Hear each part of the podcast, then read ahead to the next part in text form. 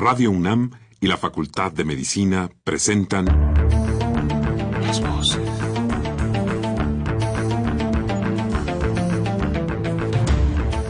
Voces. Las voces. Las voces. Voces. Las Voces de la Salud. Reflexión y análisis de las ciencias médicas. Acompáñenos.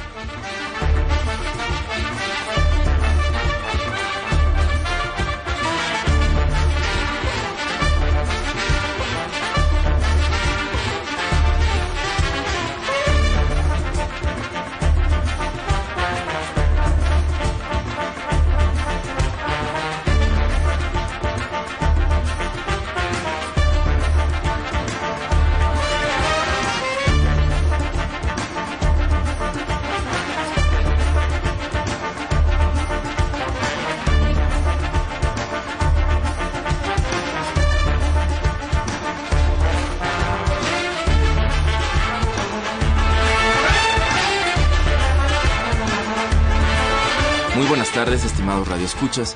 La Facultad de Medicina de la Universidad Nacional Autónoma de México y Radio UNAM tienen el agrado de invitarlos a que nos acompañen en su programa Las Voces de la Salud. Soy el doctor Andrés Aranda Cruzalta y el día de hoy para hablar sobre fibrosis quística se encuentran con nosotros el doctor José Luis Lezana Fernández y la señora Guadalupe Campoy Ruiz Sánchez. Como siempre, los queremos invitar a que se comuniquen con nosotros a través del teléfono 55 36 89 89 con cuatro líneas o al 01 800 505 26 88, Lada sin costo.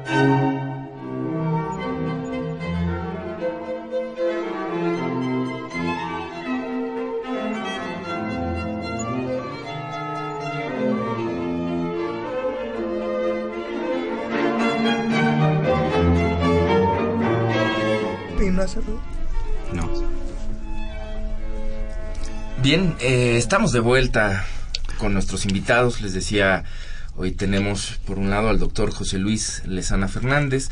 Él es médico cirujano egresado de nuestra Facultad de Medicina. Es, cuenta además con una especialidad en pediatría y neumología pediátrica en el, realizada en el Hospital Infantil Federico Gómez en el cual además se desempeña actualmente, eh, tiene un posgrado en fibrosis quística y actualmente les decía está ahí en el hospital, es eh, en la clínica de fibrosis quística. Es además director médico de la Asociación Mexicana de Fibrosis Quística. Eh, aprovecho para darles el teléfono de la asociación por si alguno de los radioescuchas eh, quisiera ponerse en contacto con ellos más adelante, pues lo puedan tener. Es el 55 11 14 98. Doctor José Luis Lezana Fernández, bienvenido. Hola, ¿qué tal? Mucho gusto. Y está con nosotros también la señora Guadalupe Campoy Ruiz Sánchez. Ella es directora general de la Asociación Mexicana de Fibrosis Quística, de la cual acabo de dar el teléfono, pero lo voy a repetir con mucho gusto para que si alguien desea tomarlo y no pudo, pues lo pueda hacer. Es el 55 11 14 98. Eh, Guadalupe Campoy, bienvenida. Muchas gracias. Bien, pues eh, entremos en materia directamente. ¿Cómo explicarle a nuestro auditorio, a nuestros radioescuchas, qué es la fibrosis quística? Eh, es una, es una enfermedad bastante compleja de entender. Pero, pues, si hacemos un poquito de historia y nos remontamos muchos años atrás, por ahí del siglo VI, ¿sí? Esto, dentro del folclore alemán había un dicho o un texto que decía que pobre de aquel niño que al besar su frente ésta supiera sal, porque un embrujo pesaba sobre él y pronto iba a morir. Y eso describe perfectamente lo que es fibrosis quística y lo que la mayoría de los padres, cuando acuden a un médico, eh, le hacen ver, ¿no? Doctor, además de otras cosas, mi hijo suda mucho y el sudor le queda en forma de escarcha en la frente al secarse. Y ese es un dato muy clásico de la enfermedad. Ha sido tan clásico que allá por 1938, cuando se describe por primera vez la enfermedad en el Hospital de Niños de Nueva York por la doctora Dorothy Anderson, hace hincapié a lo mismo. Durante el mes de julio-agosto, una, una onda cálida llegó a Nueva York en ese año, 1938. La doctora Anderson era patóloga del hospital infantil. Y llegaron allá a Nueva York varios niños que tenían un diagnóstico o de enfermedad de Hirschsprung o de síndrome de Bartter, que son enfermedades, este, una digestiva, otra renal. El 50% de ellos fallecieron. Y fallecieron por algo que se conoce como alcalosis metabólica, es decir, un desequilibrio en el cloro, un desequilibrio en el potasio del organismo que los llevó a la muerte. Y bueno, al hacer la autopsia de estos niños se encontró que pues no era ni Hirschsprung y tampoco era síndrome de Bartlett. Era lo que ella llamó en aquel entonces fibrosis quística del páncreas. ¿sí? De modo que un niño con fibrosis quística va a tener una infinidad de manifestaciones. La enfermedad es genética, esto se descubrió apenas en la década de los 60 y fue hasta 1989 cuando se descubre el gene de fibrosis quística, que está en uno de los cromosomas. Eh, todo nuestro organismo funciona a base de genética, funciona a base de cromosomas. Todas nuestras células tienen cromosomas en pares, ¿sí? Y tenemos 23 pares de cromosomas. Dentro del cromosoma 7 hay un defecto.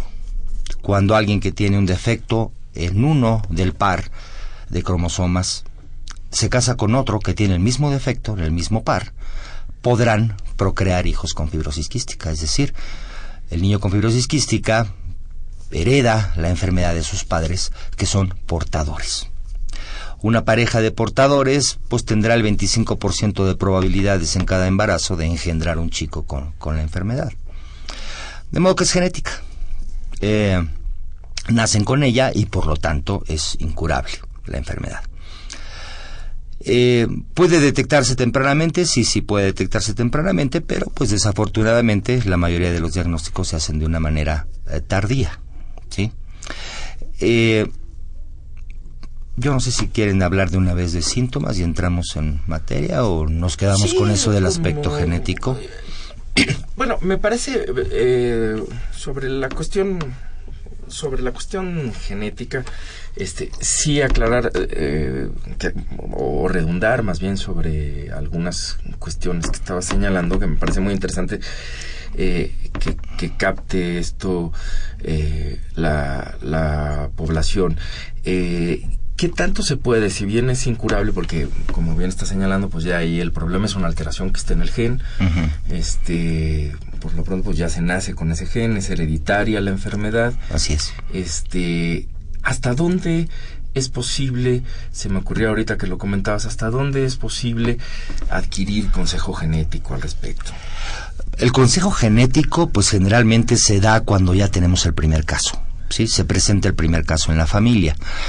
Desafortunadamente, como en México se hace el diagnóstico tardíamente, pues el gen- consejo genético ya viene tardíamente, porque mientras el niño está sometido a una serie de pruebas y va de un médico a otro buscando el diagnóstico, pues ya viene y otro, y a veces otro, ¿sí? Que también con 25% de probabilidades podrán un tener la enfermedad. alto, ¿no? Sí. Este, Entonces sí es difícil hacerlo. Un- efectivamente, cuando ya se hace el diagnóstico, pues sí se establece un, un consejo genético.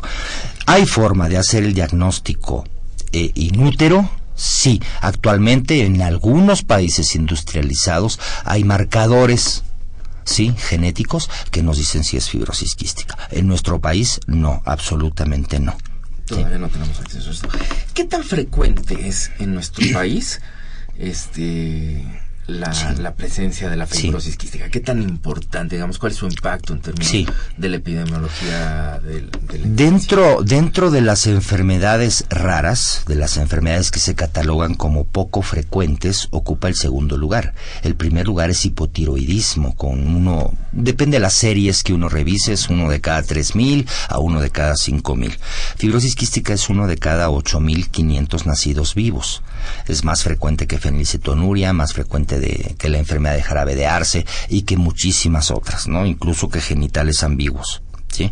Pero sí, uno de cada 8.500 nacidos vivos en México tendrá fibrosis quística. Esto implica que pues cada año aproximadamente nacen 350 niños con este padecimiento. Me importa porque, es decir, creo que es muy importante eh, para entrar a la, a la cuestión ahora sí de, de qué es lo que tendrían que ver los padres, pero antes que nada, me parece que es muy importante ponderar estas cifras, creo que van a ser muy Sí. útiles, porque si bien creo que la intención de un programa como este, donde difundan ustedes su conocimiento, la acción de sus sociedades y demás, pues creo que entre otras cosas lo que buscaríamos todos es que la población tenga la información pues Claro. precisa, adecuada, que pueda pensar en esto Claro. como una opción y que esto contribuya, por lo menos es nuestra es- nuestra expectativa que de alguna manera esto pueda contribuir en que cuando lamentablemente se presentan estos casos, pues por lo menos se puedan hacer las detecciones oportunamente.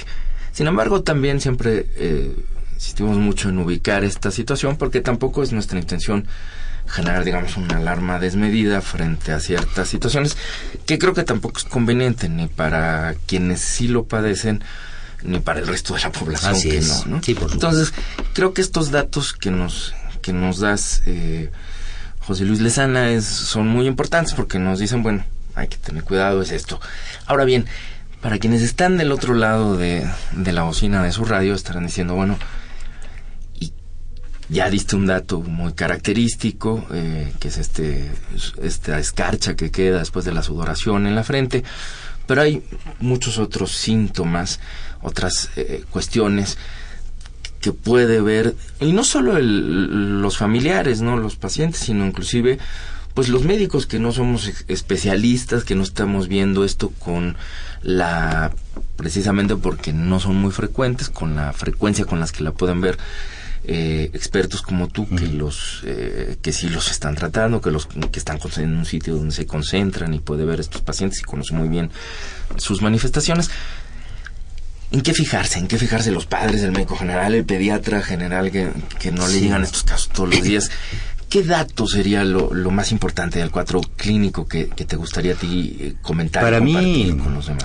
para mí lo más importante es que el médico, en este caso el pediatra, escuche a los papás.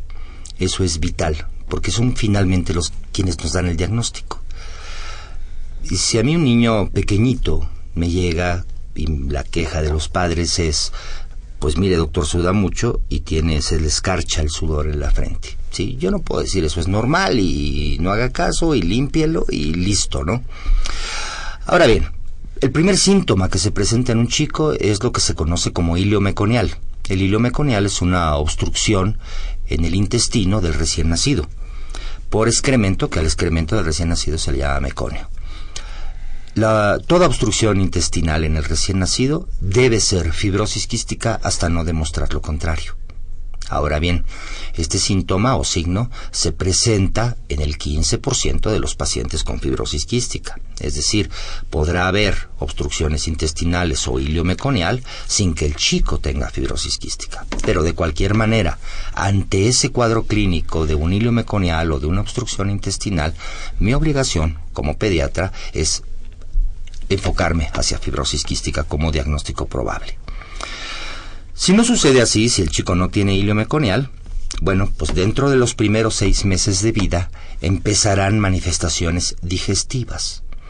Este gene altera el funcionamiento del páncreas, en especial del páncreas que se llama e, este, endocrino, es decir, el que produce ciertas sustancias para digerir alimentos. Entonces, los niños con fibrosis quística no van a poder digerir nutrientes principalmente grasas y proteínas. Entonces, ¿qué sucede? El niño no sube de peso, no sube de talla, a pesar de que come bien. No digiere grasas, evacúa con grasa. No digiere proteína, evacúa con proteína. Como distinguen esos los padres, es muy evidente la grasa, se ve a veces incluso como aceite, un aceite espeso, amarillento. Los niños evacúan con mucha frecuencia, el abdomen siempre es abultado, prominente. Y las evacuaciones tienen un olor muy característico que es el de la proteína mal digerida, huele literalmente a, putrefacción, ¿sí? O a rancio. Estos son los primeros síntomas y que se presentan antes del sexto mes de vida. Después vienen las manifestaciones respiratorias, estas son un poquito más tardías. El gene de fibrosis quística también altera el funcionamiento de los pulmones. ¿Cómo? ocasionando que las secreciones que normalmente producen nuestros pulmones y que son lubricantes, que son cristalinas, en el caso de fibrosis quística sean secreciones muy espesas. Y estas secreciones espesas van obstruyendo los pequeños bronquiolos los pequeños bronquios por los cuales respiramos. Y la secreción ahí atorada se va infectando.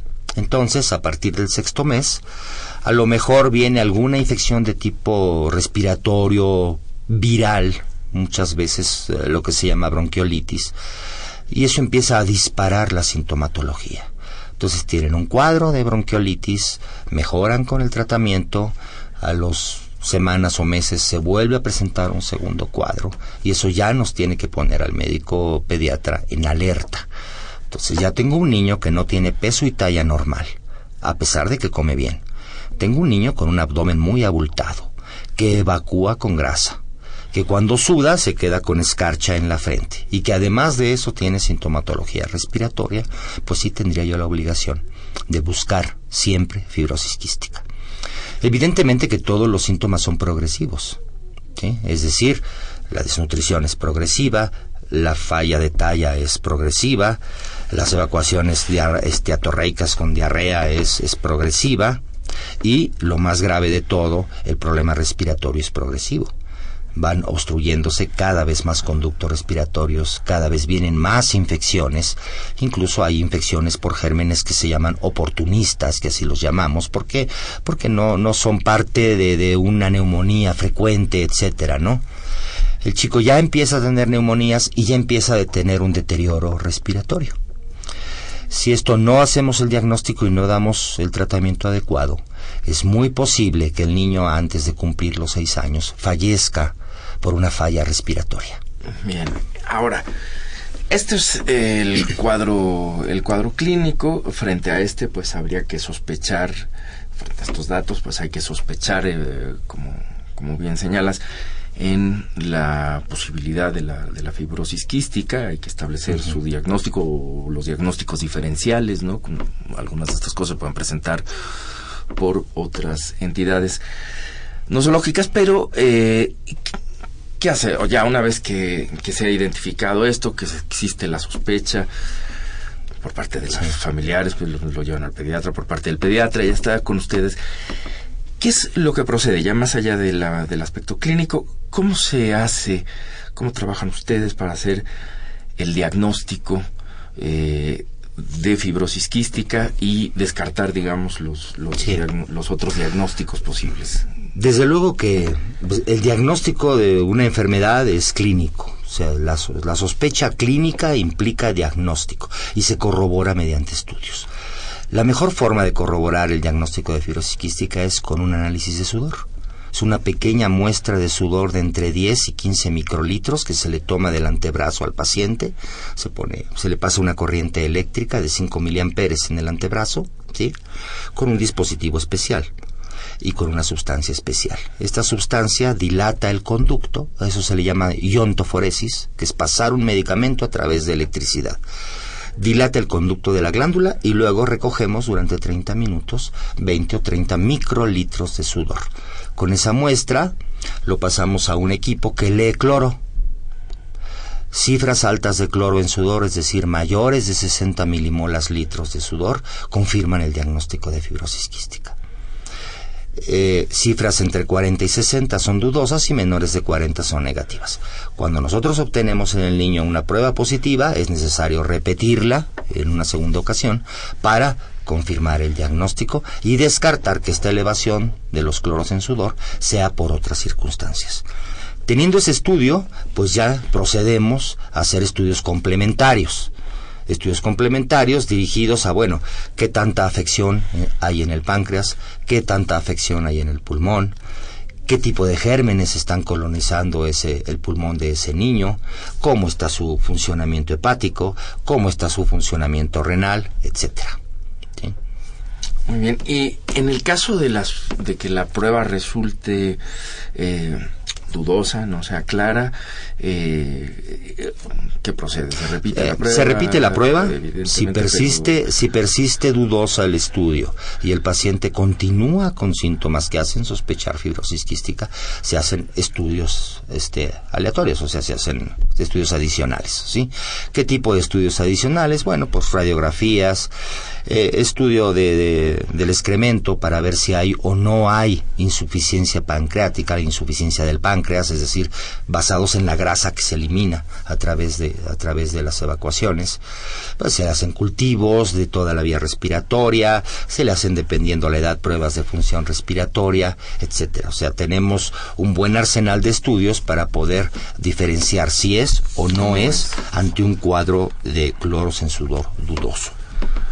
Muy bien. Eh, eh, y en el caso de que sea negativa, eh, y estoy, digamos, eh, pensando un poco en tratar de transmitir estas ideas de qué tan específica y sensible es la prueba, ¿no?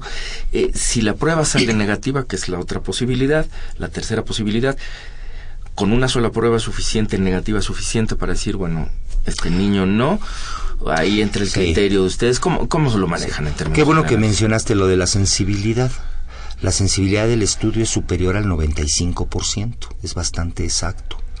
Ahora bien, si el estudio sale negativo y existen sintomatología digestiva, pulmonar, de falla de peso, etcétera, el pediatra tiene la obligación de hacer estudios complementarios. Si esos estudios complementarios no lo orientan a otra cosa, más que a fibrosis quística, pues se tendrá que repetir nuevamente el estudio.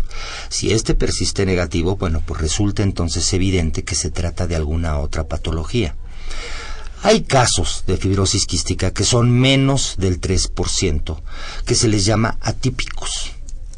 Y esto depende de la mutación del gene. El gene de fibrosis quística desafortunadamente tiene más de 2.000 mutaciones, que unas son graves, otras son intermedias y otras las menos son muy leves. En esos casos remotos pudiera ser una fibrosis quística atípica, la cual es francamente difícil de diagnosticar. Eh, sin embargo, sin embargo, y esto hay que ponerlo en una balanza, la fibrosis quística atípica nunca me va a dar síntomas o signos graves de la enfermedad. ¿sí? Son pacientes que pasan desapercibidos toda su vida y que el diagnóstico se hace en la vida tal vez adulta o en la adolescencia, ¿sí? Eh, y, son pacientes que hacen realmente una vida normal y que su único problema a lo mejor es sinusitis, a lo mejor es infertilidad, porque fibrosis quística en el varón provoca infertilidad, ¿sí? Entonces, ese es el panorama de fibrosis quística, ¿sí? O sea, es una enfermedad que es multiorgánica, porque afecta a muchos órganos, tiene formas de expresión distintas, ¿sí? Y que el médico debe ser muy acuicioso para calificar en dónde está el paciente. Una, una inquietud más que me surge en este momento de la, de la charla. Eh, las, las pruebas genéticas tienen alguna utilidad diagnóstica? Una vez que el paciente se le hace el, diagnóstico confirmatorio de fibrosis quística mediante dos pruebas positivas de cloro en sudor, eh, se procede a hacer el estudio genético. Vuelvo a repetir, desafortunadamente hay 2.000 mutaciones del gene de fibrosis quística. Entonces, muy pocos laboratorios o casi o ninguno investigan las 2.000. Hay laboratorios como el Instituto Nacional de Medicina Genómica que solamente investiga cinco. Hay laboratorios privados que mandan la muestra a los Estados Unidos e identifican 35 o 36 mutaciones. Para yo hacer el diagnóstico de fibrosis quística por únicamente el estudio molecular, tengo que identificar las dos mutaciones del niño. ¿Por qué? Porque hay que recordar que papá transmite una, mamá transmite la otra. Si yo nada más encuentro una, eso no es fibrosis quística. Por eso, la prueba estándar de oro es medir cloro en el sudor. Muy bien. ¿Mm? Eh, dentro de los padecimientos con los cuales habría que establecer eh, el diagnóstico diferencial, eh, ¿cuáles consideras que, que hay que tener muy presentes. Son, muchos, pues, y depende mucho de las manifestaciones eh, que va teniendo el chico, ¿no? Aquí, este, en primer lugar, bueno, todo, lo que es este, la intolerancia, la intolerancia a la leche, la intolerancia a la proteína, la intolerancia a la lactosa, que se diagnostica cada vez más frecuentemente en los lactantes, ¿no? Y vienen los cambios de leche y el chico sigue igual, ¿no? O peor. Las bronquiolitis de repetición, o sea, la bronquiolitis da una vez por un virus y ya no vuelve a dar, no, no está repitiendo, repitiendo y repitiendo, ¿no? Y nos enfrentamos muchas veces a que un niño lo vemos con tres cuadros diagnosticados como bronquiolitis. Obviamente las neumonías de repetición, ¿sí? Algunos casos de tuberculosis, el asma mal controlado, ¿sí? Incluso el VIH-Sida también, ¿sí? Tiene características muy parecidas a fibrosis quística. Pero ninguno de estos eleva el cloro en el sudor. ¿sí? De modo que ante la sospecha de alguno de estos padecimientos, nada cuesta pedir un estudio de cloro en sudor y salir de dudas. Eh, ¿Qué tan disponible es el estudio de cloro en sudor? Bueno, en la asociación se hace desde casi 30 años el estudio de cloro en sudor y ahorita actualmente en México hay otros 10 o 12 centros eh, distribuidos estratégicamente en hospitales privados del sector salud donde se puede hacer. En algunos este, laboratorios privados se hace, pero no se hace con, eh, con la técnica estandarizada. Y eso llega a confundir mucho al pediatra. Hay que buscar laboratorios que tengan técnica estandarizada. Y esto es titulación de cloro en sudor. Así es el nombre correcto del estudio. Muy bien. Eh, y una vez establecido el, diagnóstico, una vez que se empiezan, pues todo el estudio del paciente ya con fibrosis quística, ¿qué, qué expectativas tienen los pacientes? ¿no? ¿Qué expectativas tienen? ¿Cuáles son sobre todo en, nuestro medio, en nuestro país, ¿qué, opciones hay en términos terapéuticos? ¿Qué, ocurre con ellos? En primer lugar, el paciente con fibrosis quística debe ser manejado en un centro, centro especializado de atención, porque requiere un manejo interdisciplinario con varias disciplinas médicas, por eso se le llama interdisciplinario. Difícilmente puede ser manejado por un solo médico. Requerimos de nutriólogos, neumólogos, el, el mismo pediatra, el infectólogo, genetistas, psicólogos, etcétera, ¿no? Que apoyen al paciente y darle el seguimiento correcto de acuerdo a los estándares que existen, ¿sí? Eh, la edad del diagnóstico influye mucho en la expectativa de vida. La edad del diagnóstico promedio en México es de casi tres años, es muy tardía. ¿sí? En países industrializados y de acuerdo a las guías internacionales, la recomendación es que el diagnóstico se haga antes del sexto mes de vida. ¿Por qué antes del sexto mes? Porque todavía no hay afección respiratoria. Hay que recordar que la afección respiratoria en fibrosis quística no tiene vuelta para atrás. O sea, en el momento que yo la detecto y doy el tratamiento, ¿sí? Empiezo un proceso para hacer más lento el deterioro, pero nunca recupero lo que el paciente tenía. Y a los tres años ya hay daño pulmonar. ¿sí? Todo esto, además de, hay que decirlo así, la falta de centros de atención especializada, la falta de sospecha diagnóstica por parte de los médicos pediatras para la enfermedad, el no manejar al paciente de una manera integral, eh, la carencia de recursos, la condición socioeconómica de los pacientes y la falta de medicamentos dentro de los cuadros básicos del sector salud hacen que la expectativa de vida en México sea en promedio de 18 años, cuando actualmente un niño que nace en Canadá con fibrosis quística tiene una expectativa de 50 años promedio. Bien, es impactante el dato que nos estás dando. Este, creo que por ahí tenemos que seguir eh, abordando el tema. Eh, es necesario que hagamos en este momento una pausa y volvemos con ustedes para seguir hablando sobre fibrosis quística.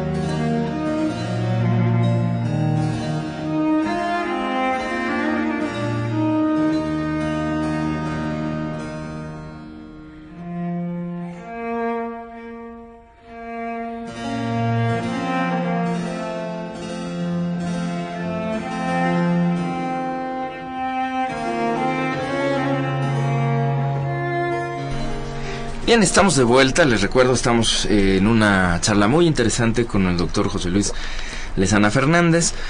Y nos acompaña también la señora Guadalupe Campoy Cruz Sánchez, eh, ambos de la Asociación Mexicana de Fibrosis Quística. Antes de seguir con nuestra plática, pues voy a hacer algunos, eh, bueno, algunos anuncios. Eh, la Facultad de Medicina y de Aspen Institute México invitan al foro de discusión abierto Aeronáutica y Salud Mental, la tragedia en los Alpes. Participan el capitán Carlos Manuel Díaz Chávez, la doctora Asunción Álvarez del Río, la maestra en psicología Claudia Ramírez Ávila y el doctor Gerardo Heinze. Eh, el moderador, el doctor Juan Ramón de la Fuente. Esto será el lunes 27 de abril a las 12 horas en el auditorio Ramón de la Fuente Muñiz del Departamento de Psiquiatría y Salud Mental de la Facultad de Medicina de la UNAM. La entrada es libre y los que estén interesados pues pueden eh, acudir, están cordialmente invitados. Y antes de que volvamos, creo que hay un montón de cosas este, que, que es necesario que, que- que platiquemos ¿no? en, este, en este programa.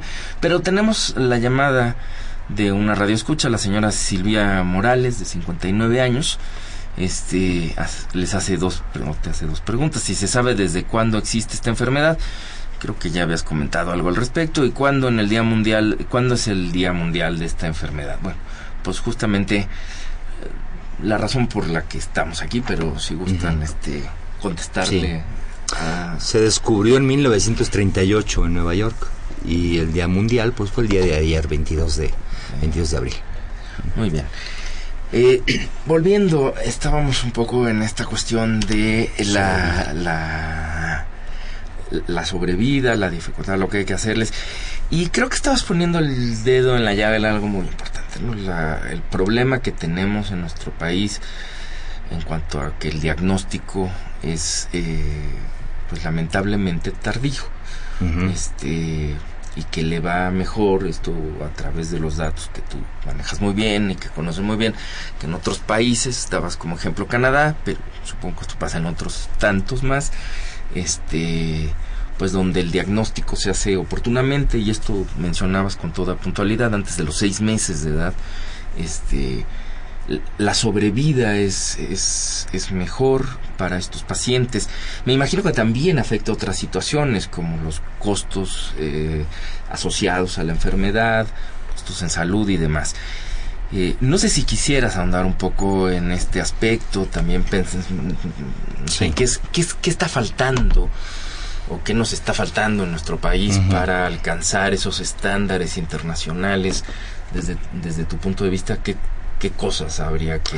Sí, bueno, como tú dices, en primer lugar es el diagnóstico, eh, tardíamente. Lo primero que te- me viene o que le vendría a uno en la mente, dices, bueno, ¿por qué no incluir fibrosis quística en el tamiz neonatal ampliado? Y hacer el tamiz neonatal ampliado obligatorio, no en el papel, en la realidad, ¿sí? en la que vivimos todos los días los que trabajamos en hospitales públicos, ¿sí? Hacer realidad el tamiz neonatal. El tamiz neonatal sirve para fibrosis quística y 59 enfermedades más. Es de todos conocido que si yo hago un diagnóstico temprano, el pronóstico será mejor del paciente y los costos de atención serán mucho más bajos que si lo hago tardíamente. ¿Qué sucede si lo hago tardíamente? Si lo hago tardíamente, la enfermedad ya tiene complicaciones respiratorias muy serias, complicaciones pancreáticas muy serias, de crecimiento, de desarrollo, ¿sí? Y lo único que hago con el tratamiento es tolerar esto, es decir, ponerle no un freno, no un freno, sino hacer que esto, que ya está dañado, avance en un menor grado hacia un mayor daño. ¿Sí? Es decir, estoy tratando las complicaciones de la enfermedad y eso para un país pobre es totalmente absurdo. Nosotros tenemos que hacer un diagnóstico muy temprano, lo que se llama presintomático, a través de un tamiz neonatal en el recién nacido, ¿sí? Y ahí ya iniciar el tratamiento presintomático. Está demostrado que los niños que se diagnostican mediante tamiz neonatal van a tener un mejor desarrollo, no va a haber desnutrición, no va a haber una falla de crecimiento y las complicaciones respiratorias de la enfermedad se presentan de una manera mucho más tardía, ¿sí? ¿Qué tan tardía? entre 9 y 14 años, a diferencia de 6 a 3 años que sucede en México. Y sobre este aspecto de los tratamientos, eh, entiendo no hay un tratamiento Curativo. curativo, en primer lugar creo que ya lo has dejado claro. En segundo, pues que el, el abordaje es complejo porque las manifestaciones son complejas, implican diversos órganos, diversas manifestaciones y porque además su abordaje pues, requiere centros especializados y, y personal capacitado en distintas áreas de la medicina ya que entonces el tratamiento pues no es una receta, ¿no? Es, es es. bastante complejo. Pero al menos señalas como dos posibilidades que a mí quizás sería lo que me gustaría que, que nos hablaras un poco sobre el tratamiento. Esta, esta situación que estás planteando, existen en el mundo al menos dos posibilidades terapéuticas en términos generales con toda esta complejidad, ¿no? Una cuando encuentro tempranamente o oportunamente mi diagnóstico y esto me llevaría por una por un camino terapéutico que me parece a mí es distinto, bueno, Sí, claro. tú, si no me corriges, ¿no? Este, desde luego, este a si no estamos haciendo Sí. eso, ¿no? No sé si podrías explicarnos un poco las diferencias entre estos Sí. dos tratamientos en términos generales. Si ¿no? tú tienes un chico que se hace un diagnóstico temprano, antes del sexto mes de vida, que no está desnutrido, que no tiene baja talla, ¿sí? Que tiene sí sus evacuaciones con grasa, pues das el medicamento idóneo, que son enzimas pancreáticas sustitutivas, es decir, un medicamento que sustituye las que el páncreas no produce. Y estás evitando que se desnutra. Ya de hecho, de entrada es un ahorro. Sí, porque es muy distinto en el paciente que ya está desnutrido, que tienes que dar, además de las enzimas, complementos para corregir la desnutrición. Y lo más importante, la talla no se recupera. Centímetro perdido es... ahí se queda. Desde el punto de vista respiratorio tal vez sea lo más grave y es el mayor costo de la enfermedad. Si tú tienes a un chico de menos de seis meses con diagnóstico de fibrosis quística, vas a utilizar X número de medicamentos, ese chico no tiene infectado el pulmón, de modo que vas a usar X número de medicamentos para lograr que el chico llegue a los 6-7 años con función pulmonar normal. ¿Qué son estos medicamentos? Nebulizaciones para que las secreciones que anormalmente produce el niño con fibrosis quística se conviertan en secreciones normales. Y es lo único que vas a requerir. Eso, fisioterapia, algún programa de ejercicio. Pero ¿qué sucede a los 7 años? A los 7 años que nosotros hacemos la primera prueba de función pulmonar, la primera en el niño, que es la edad en que se puede hacer, tiene 75% de capacidad pulmonar, es decir, ya perdió 25% de capacidad. Los niños que tomamos diagnosticados antes de los 6 meses están a los 7 años con 90-92% de capacidad pulmonar. Muy similar a lo que sucede en países industrializados. Y ya de ahí, pues el paciente tiene su infección crónica pulmonar por ciertos gérmenes que requieren tratamientos a veces eh, en casa, de manera cíclica, antibióticos, a veces con estancias en el hospital, ¿sí? Pero mi función primordial es mantener peso y talla en percentiles, es decir, en gráficas adecuadas para la edad, para el eh, sexo, etcétera, ¿sí? Detectar la infección pulmonar temprana y tratarla y evitar el deterioro funcional respiratorio. Este debería ser menor al 2% por año y en nuestro país se deterioran casi el 5% por año en cuestión de función respiratoria. Y de ahí saca tus conclusiones. Si se, si se deteriora el 5%, pues es lógico que no te vivan más que 18 años. ¿sí? Pues como me pides que saque conclusiones, yo quisiera traducir algunas cosas, porque los datos que estás dando creo que son contundentes, son importantes, viene un experto. Pero quizás hacer el ejercicio de pensar y de traducir esto en otras cosas que a veces para quienes no estamos eh, inmersos o, o- o quienes no están inmersos en la medicina o, no estamos inmersos en estos problemas directos, pues sí puede traducir muchas cosas que se llama calidad de vida, ¿no? O sea, esto que estás, de todos estos datos que nos estás dando sobre el tratamiento, a mí me hace pensar, y si no me corrigen los dos, cualquiera de los dos, creo que no estoy teniendo mucha experiencia, pero se traduce en muchos problemas o en muchas ventajas según, según para dónde decidamos caminar. eh, en relación a la calidad de vida de estos, de estos pacientes, ¿no? En cuanto a... ¿y, ¿Y qué estoy pensando en términos de calidad de vida? Pues la desde que no se juega igual con el 25% de la capacidad pulmonar perdida que con un noventa y tantos eh, sostenida y eso es muy importante digo puede sonar trivial para el tema que estamos hablando pero creo que a los seis o siete años pues eh, es, es fundamental en el desarrollo de otra serie de esferas del niño, ¿no? Ausentismo escolar, etcétera. Ausentismo escolar, convivencia con amigos, amistades, se vuelven los niños solitarios, solitarios, tienen una baja, muy baja autoestima porque no es el adolescente con fibrosis quística que se diagnosticó tardíamente, no es lo mismo verse al espejo con unos 60, unos 65 de estatura y 40 kilos de peso, que verse el que se diagnosticó tempranamente a la misma edad, con la misma talla, pero con 55-60 kilos de peso. Y esa, esa, esa, imagen que tiene el paciente de sí mismo es muy negativa. ¿sí? Y sí, afecta su autoestima. Eh, no sé, eh, Guadalupe Campoy, en tu experiencia también, que no es ya la del discurso de los médicos, pero sí rescata, creo que puedes ser muy importante y ahorita nos platicas cómo se forma la asociación y demás. En tu experiencia, ¿cómo se traduce esto, digamos, para, para quienes están afuera de la medicina, pero entiendo muy cercano a, a los pacientes, a pacientes que han padecido esta enfermedad, ¿no? Este, esto, ¿cómo traducírselo? Creo que ahí tu voz puede ser fundamental para que nuestros radioescuchas pues traduzcan todo esto que nos ha contado eh, José Luis, ¿no? En, términos de la vida cotidiana, ¿no? Este, pues hablas tú de calidad de vida y creo que esta es una de las partes más importantes eh, que se viven en el día a día en las familias que tienen niños con fibrosis quística, que muchas veces no es un niño con, con, con este padecimiento, sino empezando por el costo de la enfermedad, que es muy alto, y, y es una enfermedad de las llamadas catastróficas, y eh, entonces las familias, bueno, sufren eh, el que todo el ingreso de la familia tiene que ser usado prácticamente para cubrir eh, lo que el niño está requiriendo, ¿no? Entonces se ve afectado pues por todos lados.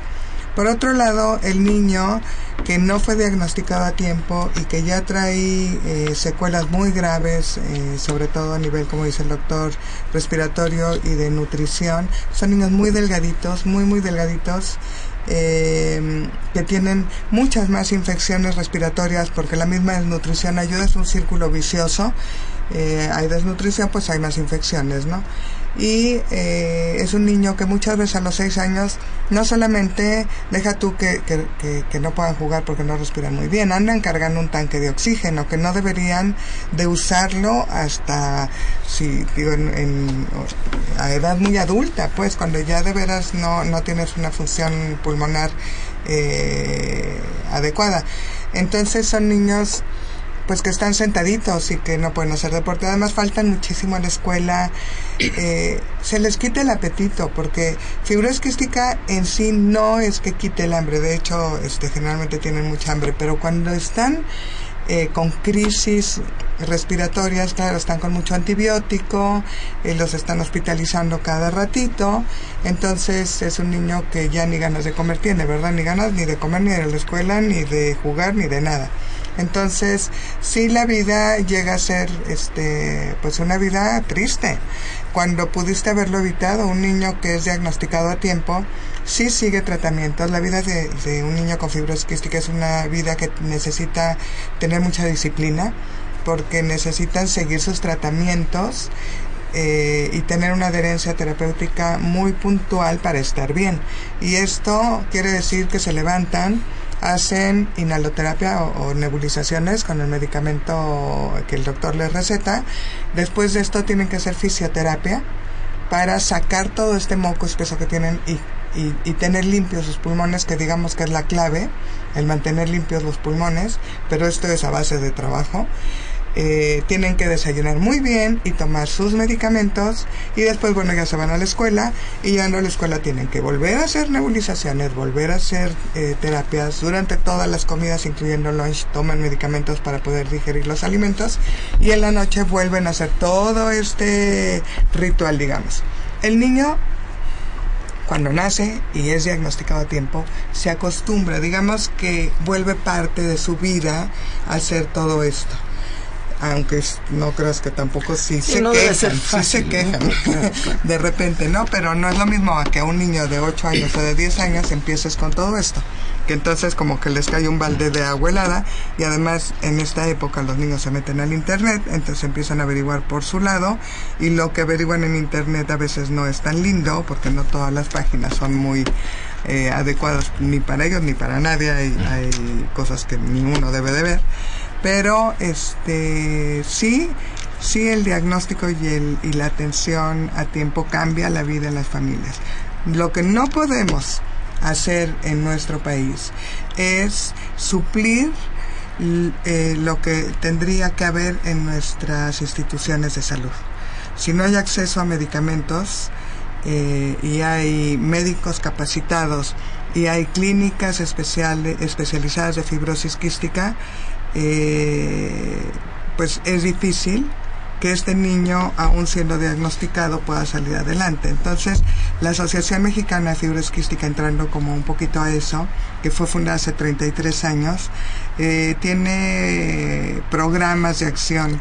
Hacemos diagnóstico todos los días en la asociación, se atiende a los niños, hay consulta todos los días, el doctor está en las tardes allí, y se hace difusión y todo esto. Pero creo que la parte que estamos haciendo más importante y a la que le estamos eh, dando prioridad es a la incidencia en políticas públicas, porque necesitamos, más que atender a los niños que van a la asociación, necesitamos lograr cambios dentro de, de- las instituciones de salud y de, de, bueno, de la Secretaría de Salud, en cómo se atiende a estos niños. Nosotros eh, pusimos 10 centros de diagnóstico hace año y medio eh, en hospitales de la Secretaría de Salud. Los dimos en comodato y capacitamos a las personas para que pudieran hacer el diagnóstico porque no había, venían de todos lados de la República a hacer el diagnóstico a la asociación. En México solo se diagnostica el 15% de los niños, o sea, el 85% están todavía buscando una respuesta de hospital en hospital y de médico en médico. Entonces, una de las necesidades más grandes era poner centros de diagnóstico. Ya los pusimos. Necesita haber realmente eh, médicos interesados, sensibilizados, que, que se interesen por estos niños para darles un, un, este, un buen tratamiento. Entonces, esta labor también se hace, pláticas en los congresos, eh, estos temas y discutir qué se hace con fibrosis quística, el que haya este acceso a medicamentos, por ejemplo, seguro popular, estamos en el siglo XXI, pero los niños se diagnostican tan tarde que para cuando llegan a saber que pueden tener el acceso y a este derecho, pues ya se pasaron los cinco años, que es la edad eh, que, que, que el Seguro Médico Siglo XXI tiene. Ese sí cubre los... Cubre fibrosis lo- quística. quística y con todo y los Con to- medicamentos. y yo, yo quiero ser muy enfática en este punto porque el niño que es diagnosticado antes de los cinco años y tiene seguro, el, el seguro médico siglo XXI, ya con el diagnóstico de fibrosis quística, sí le cubre todos los medicamentos, pero lo tienen que saber los papás para que lo exijan. a- en, los hospitales que está que tienen el módulo de seguro popular y todo esto y lo más importante es que pasando los cinco años de edad siguen teniendo este beneficio si fueron diagnosticados y estaban inscritos antes.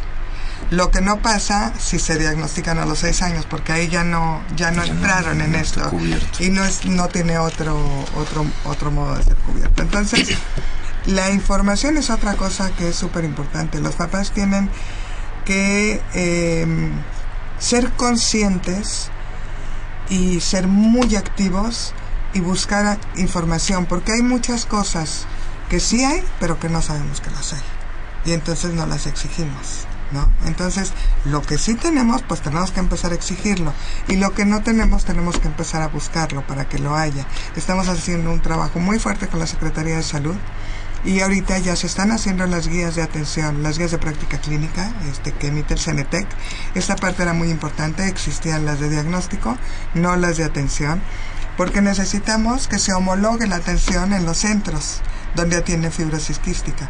Porque ahorita lo que pasa es que puedes llegar a, un hospital donde atienden de una manera al niño y te vas a otro y la atienden de diferente manera y te vas a otro y los medicamentos que sí tienen acceso, eh, que sí están, por ejemplo, en Seguro Social o en el ISTE, pues no nada más necesitamos que estén, necesitamos que se los den de manera adecuada. Porque a mí no me sirve que le den un antibiótico al niño en dosis que no son las adecuadas y en tiempos que tampoco son los adecuados porque le van a crear resistencia a ese niño y este es uno de los mayores problemas que tenemos en fibrosis quística. Entonces es como, como un trabajo que requiere de, de muchas cosas, no nada más de una, ¿no? Entonces, pues sí, sí hay mucho que hacer. Entonces, eh, su trabajo eh, ahí en la, en la, en la asociación. Eh, creo que un trabajo pues muy loable eh, por, un- por la causa de estos niños. Eh, estamos casi por terminar, pero en el caso de, de que alguno radio escucha, que alguien se entera que hay un niño que se le hace el diagnóstico o que hubiera sospecha después de lo que ustedes han comentado, ¿a dónde le recomendarían acudir?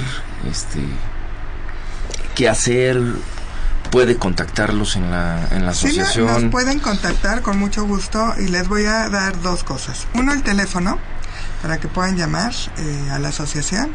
Estamos de lunes a viernes de 9 a 6 y de 4, de 9 a, a 2 y de 4 a 6 y media de la tarde.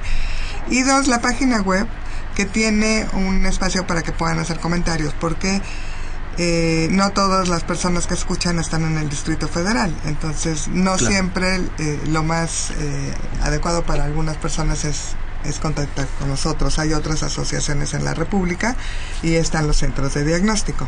La asociación, el teléfono es 55 11 14 98. Nuestra página web es www.fq.org.mx.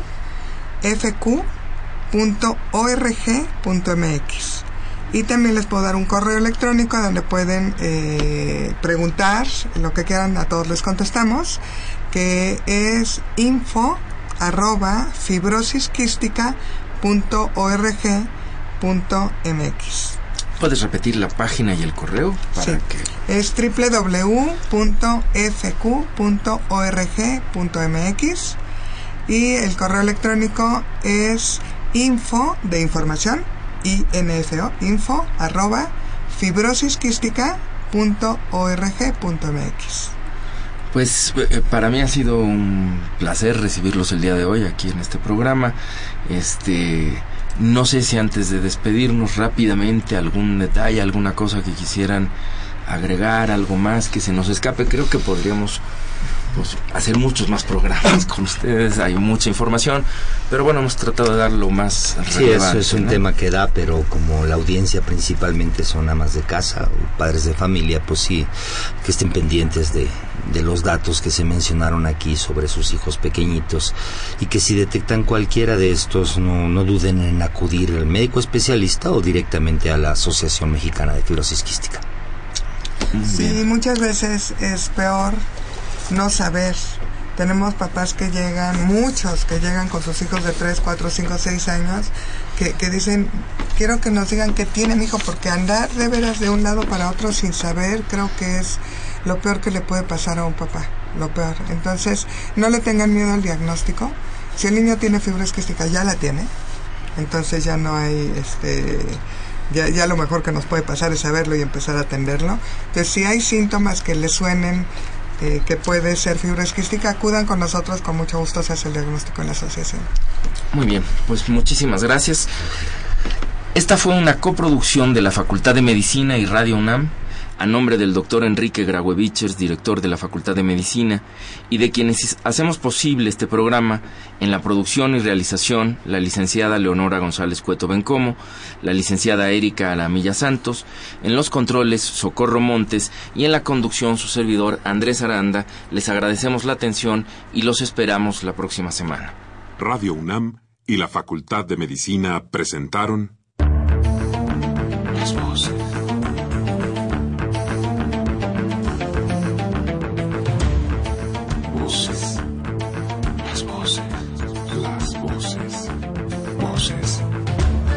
Las Voces de la Salud.